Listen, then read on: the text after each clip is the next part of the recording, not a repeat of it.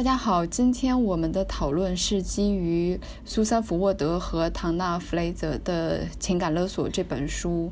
我们希望通过这本书来介绍情感勒索是怎么回事，它是怎么发生的，勒索者和被勒索者都有什么样的特点，以及我们怎么去情感勒索。今天的讨论还是会基于女权主义的视角去看女性在情感勒索中遭遇的具体的状况是什么，以及对于我们自己来说有效的一些方法，希望可以大家做一个参考。那我们来先做一个自我介绍吧。大家好，我是李四，我从一六年开始在做妇女权益保障的工作。大家好，我是王芳，我是一个社工，从一二年就开始在做一些女性权益相关的工作。大家好，我是小严，我也是一个妇女权益工作者，撰写过一些跟性别有关的评论和报道。大家好，我是朱西西，我是一名女权主义者，从一二年开始在性别暴力和性别歧视的领域中进行一些行动和研究。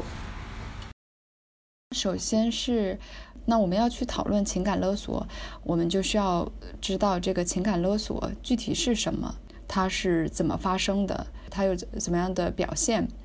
所以呢，我想，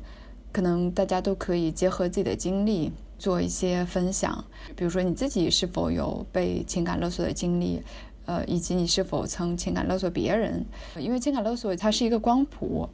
它有有不同的程度。当我们说就是你是一个勒索者和被勒索者的时候，他不一定你是一个十恶不赦的人，它是有不同的程度的。我们处在一个这样的。父权制的社会里，然后我们很多人在成长的过程中都没有学习一个平等的好的沟通方式。那我们可能在这个跟别人的关系中去，有时候也会以有意或者无意的去实施情感勒索。那我们并不是为了去指责，而是我们去识别这些现象，以及我们去做出改变。情感勒索这本书里面，他有提到，就情感勒索的关键其实是控制。他提到的具体的定义是：当有人用控制的手段持续的支配我们，让我们必须对他有求必应，我们不得不牺牲自己的需求和人格。当我们面临这样子的情况的时候，它就是情感勒索。情感勒索和表达自己的想法，它是两回事。我会发现，就是我们的生活里面其实就充满了情感勒索，就是在各种各样的关系里面，尤其是在家庭，就是父母、子女、长辈和晚辈之间。比如说我们在影视作品里面，或是我们生活中都有出现过种情况，长辈就不断的催婚。有一种极端情况，就是说啊，我都生病了，如果你不结婚，我怎么放心的走？我觉得这就是一个很典型的就情感勒索的情况。情感勒索里面就还有一个很重要的关键词，关于就是我们的这个自我，我们的真实意愿的表达。很多人迫于家庭的压力走进了婚姻制度。那李四其实提到，就是情感勒索，很多时候他是用控制的手段，会让被勒索的人难以拒绝。情感勒索它包含的一些要素就是，他首先提出一个要求，然后如果是说遇到你的抵抗，或者是说拒绝了之后，他就会采取施压和威胁这种方式，以达到让你屈服的效果。可能我们看到施压和威胁，首先想到一些比较暴力的方式，或者是说一些非常的啊强势的方式，但是它其实有不同的表现。小时候，比如说我妈妈提议。呃，让我干一个什么事情，可以的时候大家就皆大欢喜；说不好，他就首先就会说你每次都就是让人扫兴，这样子呃很不好。我觉得其实他这这个就是一个施压威胁的过程。看到这个词情感勒索非常的大，啊是一个非常严重的词，但是其实在每个微小的细节中，它也可能呈现出它的特征。重则可能是你，比如说结婚或者不结婚，生育还是不生育的；小事可能是要不要剪头发呀，或者今天去吃什么。有有一个句子让我觉得印象很深刻，就是说同情心本来是美好的情感，但是如果是过度去刺激其他人的同情心，也是也是一种操控。这就让我想到之前有一个女性的伙伴，她就跟我说，我不敢去提要求。因为我害怕受到别人的拒绝，嗯，说的时候可能是一个非常弱势的角度，但是其实它后面的逻辑就是，我如果提出一个要求，不能接受别人的拒绝，只能接受同意。对别人的接受和同意，它是不能同等对待的情况下，其实它并不是平等的一种请求。嗯，朱熹其实讲了，就是这个情感勒索它是怎么发生的，它的一个一一个过程。一开始可能是勒索者提提一些要求，被勒索者有一个抵抗，但是那个勒索者会继续用一些方式去施压，如果还没有奏效，可能就会去用威胁。最终被勒索的人就是屈服，这这个关系就是在不断的循环。我也想到了家暴的那个嗯循环，人们为什么会陷在这个情感勒索的关系里？它并不是说时时时刻刻都是暴力的，它有时候是会好的，甚至家暴里的情感控制、精神暴力，可能情感勒索本身就是一种精神暴力。有好的时候，甚至他要求对方的时候，他可能都会以爱之名啊之类的。最终可能就是会让人慢慢的去陷入这个关系。其实，其实我觉得算是呃，算是一个影响，也是一个标准嘛。就是说，在这个关系中，你会去慢慢去丧失自我的完整性。就一开始，比如说你抵抗的时候，其实是其实是因为你还有自己的观点或者自己的一些立场，自己想要做的事情或者不想要做的事情。但是在这种不断的要求中，一次一次的这个尝试，然后你一次一次的可能妥协的过程中，你就慢慢失去了自己的标准和原则。嗯，在我读这种像嗯情感勒索、煤气灯操控这这种书之前，我认为我对对方他的要求或者是说他提出的观点非常的不认同，因此非常生气。我就认为我不属于这种被操控、被勒索的。那其实从这里面看出来，不管是说你一味的顺从他，还是说激起你呃非常大的一个愤怒的情绪反应，这个时候其实陷入了被他勒索的这个第一步，有两种呃机械式的反应，一种是你就会去怀疑自己，然后顺从他，然后另外一种是你会陷入跟他的对抗之中。比如说，我们和网友去争论的时候，一步一步就陷入对方给我们设置的逻辑，变成不停的在解释自己，然后希望改变对方，这也是被勒索的一个表现。比较好判断的就是说，我们是出于争取对方的回应，争取对方的改变，还是是通过自己的利益或者是说意愿来做出的一个选择。对，其实朱熹讲的就是说我们。在很多情况下，有情绪本身这是没有问题的，但我们需要去可能对自己的情绪或者自己的状况有一些自我觉察。就你在关系中是否是保有自我的完整性的？嗯，但是这个其实也是一个不那么容易的事情。当我们有时候不确认自己想是想要什么的时候，别人提出一个想法，我们有可能很容易去附和，就这是一个很难判断的过程。但是我觉得自我觉察很重要，就是我们不断的去看自己在这个过程中到底是处于什么状态，自己不舒服的时候、不确定的时候，我可以多停留一下。情感勒索，首先它是很难觉察，其次是它隐藏在家人、朋友这样子的关系里面的时候，当我们觉察了以后，我们可能也会觉得很痛苦，把我们的退让理解成爱，这样子其实是会让我们的感受变得更好的。就在一定时候，当这种爱。变成另外一个词叫做情感勒索的时候，我们就会很难去接受。但是我就是两个人之间或者是多人之间，不可能就只存在一种就是控制关系，我们还是可以去探索一些其他关系的。比如说，那我们的日常用语里面是不是可以不要使用这种相互控制的，然后充满暴力式的对话，而是我们可以就是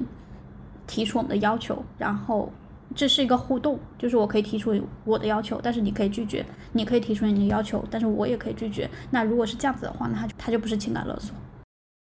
情感勒索的梳理第一章就给出了一种不属于勒索的情况。我们都会在日常生活中对别人提出要求，这是一个非常正常的一个社交行为。不属于勒索的情况是你提出自己的要求的时候，同时你也给对方选择，你要不要接受。你如果不接受的话，我们还可以怎么办？而不是说，如果你不接受，我们的关系就到此为止。他给出了这样的一个健康的模式是什么样子的？我觉得这个是比较能够帮助我们去判断我们到底有没有在情感勒索别人，或者是被勒索。嗯这个社会中很多东西容易被所谓的爱给包装，不管是好的坏的，好像都可以以爱之名去实施。我们意识到关系中有边界和原则是很重要的，你去识别，比如说当别人提出要求的时候，他多大程度上是为了关系的发展，多大程度上是为了他自己。当他提出要求时，你是否感到有一种威胁感？这些都是可以帮我们辨识情感勒索，以及我们这个关系是否是平等的。那我们讲的这些，还是在讲情感勒索是什么，怎么去辨识情感勒索。那其实它里面也讲到了勒索者的一些特征。这本书的第二章就是在讲勒索的四种形态，它其中包括施暴者、自虐者、悲情者和引诱者。呃，施暴者很好理解，就是使用暴力，但是它里面也提到了还有一种消极施暴者。消极施暴者可能做出的行为是沉默，就是我们常常说的生闷气。不告诉你他在想什么，但是他表现出他很生气，迫使你要去做一些改变，或者是达到他的要求。第二种自虐者呢，他是把自己的地位放得比较低的一种勒索者，他会觉得自己是一个需要受到照顾、被关心的人。如果你不能够提供这些给他的话，他会用自虐的方式来报复你。嗯，比如说自残，或者是让自己挨饿。其实很多小孩会用这一招，然后第三种悲情者，他会让你察觉到他很不舒适，但是他不会直接的表达出这些需求，而是不停的去重复自己的痛苦、自己的不满，让你感到你对他负有责任。第四种引诱者，作者说到这是一种难以察觉的，他可能并不会直接的对你提出要求，而是会用一些。你渴望的东西去引诱你，比如说，只要你达到什么什么样子，我就给你这个工作机会、完美的约会，或者是有一个好的家庭聚会。这本书也有提到，就是很多人可能就综合了两种，或综合了以上，就是这些类型，他可能就是反复多种方法，就是来使用的。以父母和子女的关系来举例的话，很经常就是父母和子女的关系就是有就会是多种的一个结合。父母很多时候就会是这种施暴者的角色，比如说父母就会说，如果你不好好学习，那你就不要想出去玩。小孩可能就会是是这个自虐者，小孩就会对父母说，如果你不买玩具，如果你不让我玩，我就不好好学习。爸爸妈妈，你们不爱我吗？就是引出了另外一个点，勒索者和被勒索者他们的关系是会互相转换的。李斯讲到这个，某种程度上是跟权力关系的强弱是有关的。处于这个关系强势的一方，更多的时候是更像是施暴者或者甚至引诱者。他有更多权利，他能够对你呃施加一些威胁，甚至他给你一些你想要的，虽然他可能不一定会兑现的承诺。处于弱势的一方，更多时候是自虐者和悲情者的角色。我的经历更接近于这个悲情者，就像王芳说的，它其实很取决于你在这段关系中的权力地位，因为我们都生活在一个充满暴力的一个环境里，我们很小的时候就已经习得了这种方式，所以我们很可能也会使用这些模式。比如说，我也会对我妈用这个悲情者的模式，就是说啊，我今天好好难受，你能不能帮我干嘛干嘛干嘛？但是我妈就不会理我。当她对我进行勒索的时候，很多时候我是无法反抗了。如果我挑食，就就不要吃饭。就是在我看来，就是他提出的这些条件，就几乎是命令，是我没有办法反抗的。我觉得刚才小严说的这个例子，它就是补充了书中的一个视角。当有这个权力关系的时候，其实这个身份很难调转。这个书里面始终如一的用这个情感勒索的视角，我认为是不是特别全面的？因为它这个，我认为已经不只是利用心理的特质、心理的手段达成的，它更是一种权力的滥用。它更需要的是能够约束权力的滥用的这种机制，或者说有外界的支持。不是所有的情感勒索，它都只有一个学科的知识就可以去解释和应对。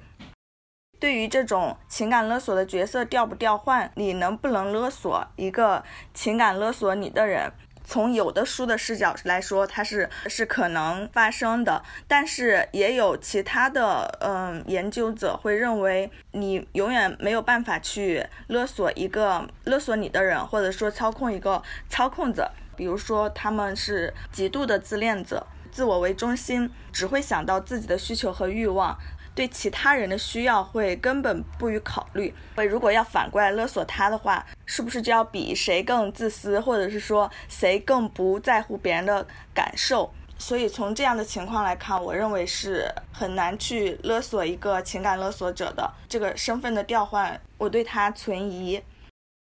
关于西西讲到的，就是勒索者和被勒索者这个关系是否是可以调换的？我觉得我们可可以再重申一遍，情感勒索它其实是一个光谱，在这条光谱上，它是有不那么严重的就情感勒索的情况，在这个光谱上，它也有很严重的情感勒索的情况。它变得更严重的时候，它可能会变成情绪内，它可能也会变成实质的暴力性的行为。身体状况或者是精神状况已经产生了严重的损害的时候，就要寻求更多的解决方法。在我们回到不是太严重的情感勒索的情况的时候，之后可以从两个方面去看。第一点就是我们的沟通方式里面就充满了这样子的情况。举个例子来说，一方面是因为疫情，我也就没有办法就是回家过年；另外一方面可以在外地和朋友们过年，就是对我来说也很好。但是哦，外婆前段时间她就会不断的说啊，别人都可以回家过年，你为什么就不能回来？他是想要说就是我。我很想你，我希望你回来，我希望我们可以见面。我当时用的用语就会是我自己一个人在大城市生活也很不容易，你要多理解我一点。我们的用语就是这样子，我就也没有办法向他表达我真实的感受，他也不会向我说他真实的感受，所以很多时候只能用这种别扭的表达。这是我们文化教会我们的。另外一个方面是我们也没有学习到，就是另外一种方式可以让我们去达到我们的需求。书里面他有讲说，不是所有的情感勒索者他的做法都是出于恶意，只不过他就会把自己的需求就是放在最前面。可是我们就也没有学习到，就是我们要怎么样可以通过一种善意的、良好的这样子的方式去达到我们的需求。这本书里面多次提到了这个受害者的特质，包括第三章说到的这个被恐惧感、责任感和这个负疚感支配的这样的一种情绪，太在意别人的看法这一类的所谓的受害者的特质。这样子的分类会让这些被勒索者有一种自我谴责的倾向。这个是我们需要带着批判的视角去看的，就像呃李四说的，我们都在这个环境中，我们都习得了这样的一种模式，但是很多情况下，我们也是可以找回一些掌控感的。我觉得这个是这本书的最大的意义，就是呃如何去识别这种模式，然后跳出来，既不要做以暴制暴，他勒索我，我也勒索回去的人，也不要陷入一种就是永远被勒索，或者是永远被这种情绪带动，陷入这样的一种模式。但是这本书呢，它给出的一些方法就是让你建立一个自己的边界。它会通过一些语言上的练习，比如说不断的加强对自我的肯定，呃，对别人提出自己的想法的，通过这样的一系列的练习去重塑自己的自我完整性。我觉得它是这样的一个逻辑。权力关系它是一个重要的事情，不只是说在权力关系中强的一方他。会情感勒索，其实有时候在弱势的一方也会学习情感勒索的方式，只是他的方式可能不一样。就是在弱势的一方，可能很多时候他是自虐者和悲情者的角色。我可能在二十多岁的时候，都还有过像是比较是悲情者的这样的一个角色。悲情者就是很多时候会会把自己当做受害者。用女权主义的视角来看的话，其实女性很多时候会容易是就是受害者。这样的一个角色，当然他有社会性的原因，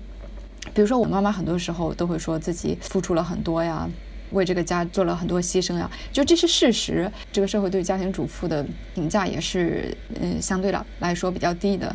以及你在这个社会中能够获取的社会资源是相对少的，所以。他就会更更多时候扮演受害者的角色。其实我可能在跟我妈的关系中，很长一段时间我都被进入这样的被勒索的状态中。我会觉得我对她有一像是有一份责任，因为她的生活确实是比较惨的。我小时候遭受家庭暴力，那我能够得以脱离脱离那个环境。现在，但是他就很难脱离。成为一个女权主义者之前，甚至在之后，我都很多时候就是在关系中去扮演那个受害者的角色，觉得，因为我是可能很长一段时间是有讨好别人的倾向，就在关系中比较是付出的那个人。那当你付出很多的，你就很容易会觉得别人没有对等的付出，那你就会把自己放在受害者的位置上。我们去看呃情感勒索的时候，不只是说它是一个。就是那么清晰的、分明的施暴者或者受暴者的，而是有的关系中你可能是相对强势的一方，你扮演勒索者；有的关系中甚至你是弱势的一方，但是你也会扮演勒索者。他是在不同关系中，你可能会是不同的角色。当我们用性别视角去看的时候，我们就会发现，大部分男性可能会是施暴者这样的角色，可能大部分女性就会是悲情者、自虐者这样子的角色。在在我们不断的就是在用情感勒索，包括我们自己个人的例子，或者是听众朋友可能也会觉得有一些代入的时候，一方面就是这这是我们的个人选择，但是另外一方面我们也可以看到，就是呃社会文化是怎么样作用在我们的身上的。当我们作为这个孩子的时候，我们可能去很难去改变我们和父母的互动关系。但是另外一方面，当我们就是有可能步入一个家庭的时候，那我们还是沿用了父母对我们的那样子的一些行为模式吗？还是我们也可以去做出改变？刚才李四是说的，呃，社会文化让我想到，最近也看了一本就是关于女生间的隐性攻击的，呃，一个书，他在里面提到为什么女女性会不采取这种施暴者的方式来进行攻击勒索。因为，嗯，社会文化中女性是不能和愤怒联系在一起。比如说，男孩和会比女孩更加的吵，但是人们会更加的要求女性安静。研究表明是说，要求女孩安静的频次是要求男性的的三倍。第二个就是说，个社会文化对受勒索者的影响，把这些特征定义成。受勒索者的一个特质会引起受勒索者的自我的谴责，或者是说他人对他的谴责。你是因为这样更容易被人勒索。女性要为关系负责，成为好女孩，要受他人喜欢。而且，如果是说一一段关系不好的话，首先是说是这个女性的失败，所以说在关系中过度负责、不计代价的维系和平，它不是一个受害者的特质，我认为它是一个性别文化的特质。我们现在是各种不同的文化规训同时存在的一个情况，但是其实现在也有一种。所谓的幕墙呀，或比如说甄嬛回来了，从哪里跌倒就要从哪里爬起来，回来了一定要勒索回去，一定要报复回去的。还有就是说，是你只要是说重视这种关系，你就属于恋爱脑。但其实对关系呃忠诚。或者说能对他人共情，其实本来是一个呃善良的品质，在这种慕强或者是说歧视受害者的这种文化中，反而是把这些健康的品质去污名化。女性在这个其中好像是怎么做都不对。那如果是顺应传统的性别规训，那可能就会成为这种容易去压抑自己的感受的受勒索的形态，并且是对自己的受到勒索的经历，呃，没有办法接受，或者说没有没有能够像施害者一样自私而感到羞耻。这两种都是破坏女女性的自我完整性的。朱一西提到的这些性别文化，确实，它现在处在一个更复杂的环境里。就比如说，我们其实在家里很常见的现象是，男人不提出要求，女人也会去做事情。这其实反映了特权者的一个特质，就这个男的他就是不做家务，然后家里乱得像猪窝。那谁先忍不了，就是谁先去做家务。但是通常情况下，我们都能看到是这个女人先去做家务。受到这个性别文化的影响，女人认为自己对这个家里的清洁度，对这个维持亲密关系有更多的责任。我们现在在批判这种性别文化的同时，我觉得也并不是要去否定一个人有责任感是不好的。就包括这个作者在书里提到的，这个人有恐惧感、负疚感、责任感，它都是一种社会生存的一个必备的特质。所以我觉得，就算你被情感勒索了，也不需要为自己拥有这些特质而感到抱歉。比如说，以自我为中心的人会利用这些特质去勒索你，所以有问题的是他们。我觉得我们必须明确这样的一个立场，然后再去说，那作为被勒索者，我们可以如何改善自己的处境。说到现在比较复杂的社会环境是，我觉得一方面是大部分女性都受困于这个主流的话语，必须要有一段关系，尤其是亲密关系。网上我们能看到，比如说非常鼓励女性说：“你受家暴你就离开呀。”他是个渣男，你就分手啊！这个是非常分裂的，因为首先这些女性在生活中并没有得到那么多的支持，家庭关系或者亲密关系可能就是她生活中大部分的这个社会关系的来源，就是她很难去找到别的关系去替代他。人都是需要有一些关怀和支持的，但是她并没有那么多的支持。从大女主的那样的一种心态去出发，说你就应该。你就应该就是自己站起来，然后斩断一切就是对你没有利的的关系。我觉得也是不现实的，因为现在就是主流的话语也是对性别议题进行围剿吧，可以说，我们就更难去就是让更多的请受困于这些关系的女性得到支持。现在能做的就是尽自己所能的去理解那些被困在关系里的女性的处境。支持他们感受，支持他们的诉求。刚才小严说的，我认为特别认同的，就是我们对女性受到的支持，它有多么匮乏感，没有一个比较观的认识。不管是这本书，或者说一些博主给女性建议，我们怎么做，都跳过了一步，就是说，首先承认它。受到的不公正的待遇，其实我们直接就跳到怎么争取现实的利益。我认为其实是对呃对女性的现实和想象有一些差距。这本书他在提出勒索者是跟被勒索者跳双人舞，虽然他是要提出你有能力这样做出改变的，但是他就弱化了、模糊了女性受到的不公正待遇。你还没有。认可她的她的一个身份，就要求她做出让你看的爽的这个行为，我认为是嗯比较过分的。我们今天为什么去谈这个情感勒索，也是希望去指出这一点，大家一起去探讨到底什么是情感勒索。我们可以再重新去呃反思，可能自己在关系中的一些角色。有意识的去看待我们处于的所在的社会，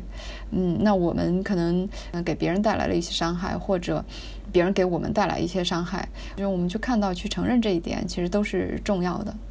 情感勒索者给被勒索者带来的三种其实感受，就是这种嗯恐惧感呀、责任感与罪恶感。这个书里翻译的是罪恶感，但是可能它的英文应该是 guilty。我觉得也许是内疚感。就是更合适一点。像刚才小严讲的这些感受，其实都不是说是坏的，反而它很多时候对我们来说是很重要的。像恐惧感，帮助我们去看到、意识到我们也许处于危险中的。然后责任感是对我们的生活或者对我们的工作都是非常重要的。那内疚感也是我们希望我们做得更好。勒索者可能某种程度上利用了呃这些感受。如果我们处于被勒索的这个处境的时候，我们要去做出改变的时候，我们也不是完全去抛弃这些东西，而是我们去重新找到一个平衡。我们保留我们这些好的好的特质的同时，我们又不被别人利用，所以就是重新去建立我们和别人的关系中的边界，嗯，是重要的。这个书里让大家去练习。如何建立这个边界？当然，我觉得这个非常的教科书模式，所以大家可以就是仅做参考。而且他也提到了，就是严重的暴力和虐待的话，是可能需要第三方的介入等等，其他的援助等等，就是不仅仅是靠这些话术就可以解决的。最重要的一点就是说，呃，情感勒索会让我们失去自我完整性。那首先的第一步就是你要找回这个自我完整性，首先是。让自己做练习，就是不停的重复，呃，第一人称的一些句子。这些句子就是包括我想要的是什么，我会得到我想要的，我会坚持我的立场，我现在就要表达我的意见，我和别人一样做的事情是为了让自己开心，就是类似这样的一些话，让我们不断的去找回我们的完整性，就是搞清楚我们想要的是什么，然后以及我们不会放弃的是什么。还有他说到的很重要的一点就是，把我不能忍受这样的一种心态改变成我受得了。就是我们很多时候在关系中做的妥协，来自于我不能忍受这失去这段关系，我不能忍受激怒对方，我不能忍受对方对我摆脸色。这样子的话，会让自己陷入到过去的模式中。你可以在这个练习的过程中，试着把这些话变成我受得了，他对他对我生闷气，我受得了，我受得了失去这段关系。我觉得就是当你在你决定看这本书，或者说想来听到我们讲述这本书的时候，已经表示了你对这种勒索无法忍受，或者说你已经开始考虑要去改变这段这种模式、这段关系。这个改变和成长的过程都是非常痛苦的。你想去推动这些改变，要做好准备，就是说你有可能在这个改变的过程中失去什么。最坏的情况可能就是失失去这段关系。对，改变其实是一件不容易的事情，就是尤其是可能我们在很多时候在关系中处于弱势，然后被勒索的话。但这个书指出的就是说，因为我们其实处于勒索的位置的时候，也是很痛苦的。这种指南性的书里的一些做变成具体。虽然它变成具体，就越来越具体，可能对于很多人来讲是可操作的。但是我不喜欢的是说，它太具体的时候，它就是像是一种刻板的东西。比如说，你同样的话，其实你用不同的语气讲，它可能的传达出来的意思都是不一样的。我觉得这个重要的是，就是比如说他在讲我受得了的时候，是在传递一种相信自己可以改变，以及相信自己可以承受在改变的过程中的。所带来的痛苦，对我，我觉得去理解那些话背后的内涵，就是它背后的嗯意义是是重要的。对抗这个勒索者的时候，你很可能要么就是顺从，要么你就是呃反抗。作者在这里非常强调的就是我们要使用一种新的语言。来进入到一个新的模式，那这个新的语言就是一种非防御性的语言，就是你并不需要攻击他，也不需要为自己辩护。比如说他在指责你，这都是你的错的时候，嗯，可能这个过程也是比较痛苦的，你就得忍住自己的情绪。就勒索者的指责，他可能是没有道理的，所以这个时候可能跟他陷入这种辩论是没有意义。我们。不用去攻击或者是为自己辩护，而是说我们要建立一个边界。比如说，在一场争吵中，那你可以试着说：“我们先冷静一下，我们先分开一下，然后再在这个过程中想策略，想出如何和他建立新的边界的方法。”他有一个 SOS 的这个步骤，就是说先停下来，Stop, Observe。Strategies，就是说你先停下来，然后再去冷静观察，以及最后制定策略。就是停下来是说你不急于去回应，在那个状况下你非常想要回应，但是你就接受自己想要回应的这个状态，但是先不去回应。我现在想来，就是其实这个非防御性哈，它其实也许是一个还不错的翻译，因为它防御是指当我们处于一个防御的状态的时候，某种程度上。不会进入真诚的沟通的过程的，也不去那么认真的去看自己的诉求是什么，也不想去看对方到底是在做什么。你当你停下来之后，你再去观察他，分析对方的要求。其实他也提出这个要求有三种无关紧要的要求，和可能影响自我完整性的要求，以及呃一些重大的决定。针对他的一些具体要求，在制定自己的可能回应的方法，制定自回应的策略，不是说对方的所有的要求可能都是不合理的，呃，或者说无关紧要的要求，你当然也想拒绝，但是有时候你也可以去嗯同意，但关键是你是经过思考后的同意，以及你清楚对方是在做什么，你自己是在做什么的同意。嗯，它里面也有提到，你为了在让这个关系的。这个更平衡一点的话，你也可以提出，比如说，如果我同意的话，我是有条件的同意，这样让对方也处在一个被提出要求的这样的一个处境里，来达到某种平衡。作者有提到，就是如何在一个呃情感勒索比较深，或者说这个关系对你影响比较大的地方。跳出自己的情绪。当你对这个关系还有抱有一些想让它变得更平等、更健康的呃情况下，你可以做的一些练习。当那些就是可以激起你情绪的行为或者语言发生的时候，你可以尝试先远离，先在时间和空间上拉开距离，去观察。这个时候的观察不仅是观察对方的一些行为模式，也是在观察自己。就是说，为什么我会那么生气？为什么我刚刚情绪失控？你可以先对关系做出一个排序，你是不是要投入这么多？作为呃女权主义者，然后在在网上驰骋多年，嗯，别人来质疑你，或者是说污名你的话，你你就会陷入一种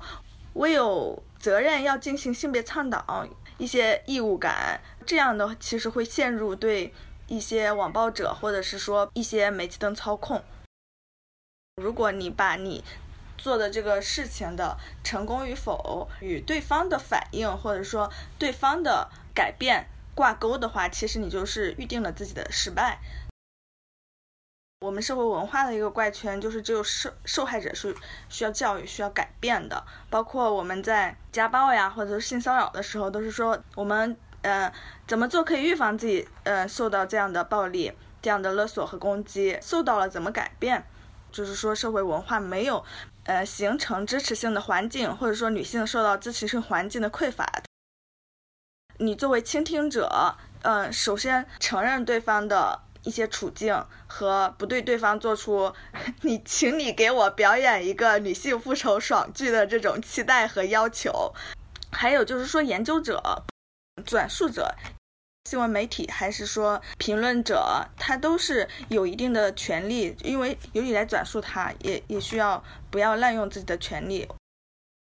我刚开始研究家庭暴力的时候，嗯。我们老师就是说，他有一个非常优秀的学生受到了家庭暴力，没有离婚。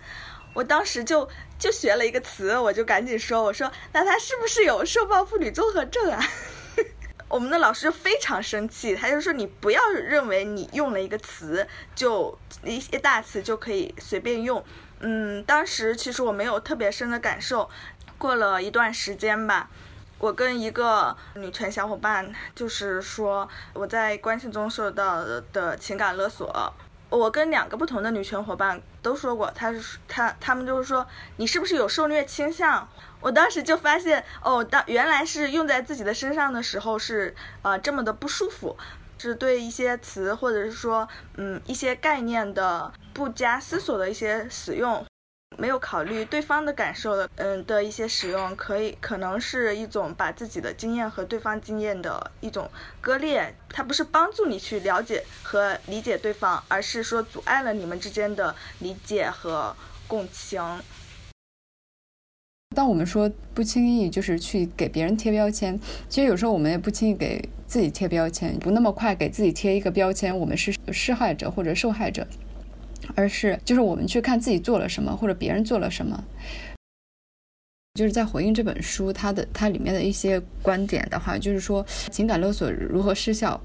我并不是在苛责就是比如被勒索的人，而是说就从这个角度来上来讲，就是我们就可以不进入那个被勒索的状态。当我们能够识别出有一些人的行为他是情感勒索的时候，他在我们这里失效的时候。它也就是代表着说，我们就不会进入这个情感勒索。当它对我来说不重要的时候，那它就不会对我有什么影响。比如说，我们可以不理那些，嗯，对我们无足轻重的人，但是很多时候我们痛苦的来源，这是因为会对我们产生效果的人，他们是我们非常关心的人。首先是我们举的这些例子是基于我们的经验，我们在说的是这些方法对我们有效。然后作者他也是基于他的经验，就是具体我们要怎么样去消除情感勒索，它里面也有非常多的不同的方式，我们可以去选择就是对我们有效的方式。就像勒索者他可能会使用很多种方法，然后去达到他的目的。我们要消除情感勒索，我们也需要去学习很多的方法，然后去调整。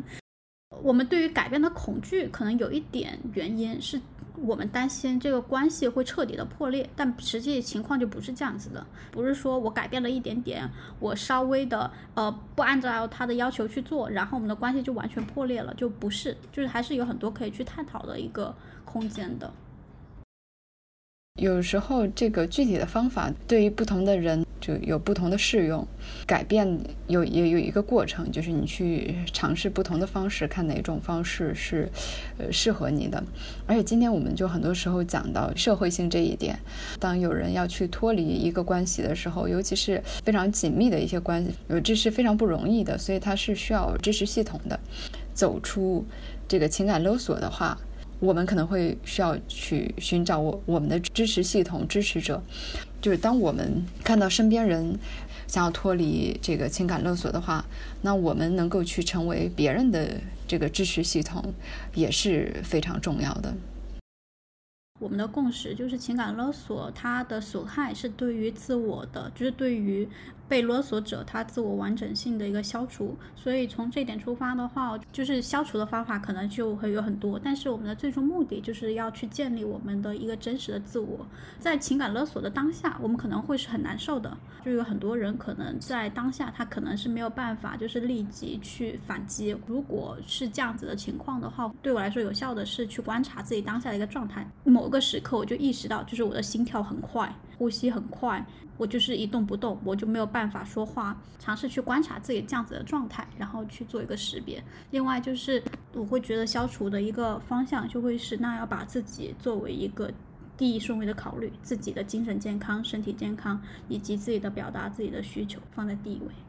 就是女性获得的支持非常少，是在于她们周围的人也是受到这个主流文化的影响。我们是很重要，因为我们构成了环境。所以，如何去支持这个受困的女性，很重要的一点就是要以她的诉求为中心，而不是维护她的关系，或者说维护。所谓的家庭和谐、关系稳定，或者说为了小孩好等等这些，我们不要去再重复这些主流的话语，她听得很多了。受之所以受困，就是因为他没有获得，就是呃以他为中心的支持。我们去理解这些女性的处境，嗯的时候，就就应该以他为中心。我觉得这是一个助人的非常关键的一点。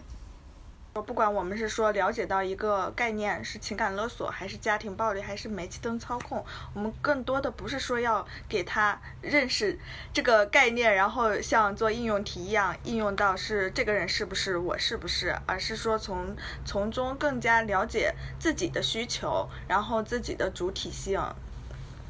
然后这个书里面可能没有讲到，是说你如果是一个长期的勒索的受害者，然后我们怎么从中呃出来？不管是说恢复还是悲伤，它是是有一些时间的，可能它会比较长。但是说我们要提醒自己的是，这个时间是不会是无限长的。我们可能很多时候是就是不同的角色。当当我们可能是一个被勒索者的时候，我们其其实希望去更加的了解自己。了解情感勒索是怎么样的，我们自己如何可以走出这个情感勒索？在这个过程中，越来越清楚自己的诉求，自己想要的是什么，自己想要什么样的关系的时候，我们会离这个情感勒索越来越远。然后像小燕讲的，如果当我们帮助别人的时候，我们不是对他提要求，因为这些要求也可能会对他来说变成一种情感勒索。重要的是去了解他想要的去做什么。以及这个改变可能是一个过程，但是我想想要去了解情感勒索，这都是改变的开始。我们今天的节目就到这里，谢谢大家。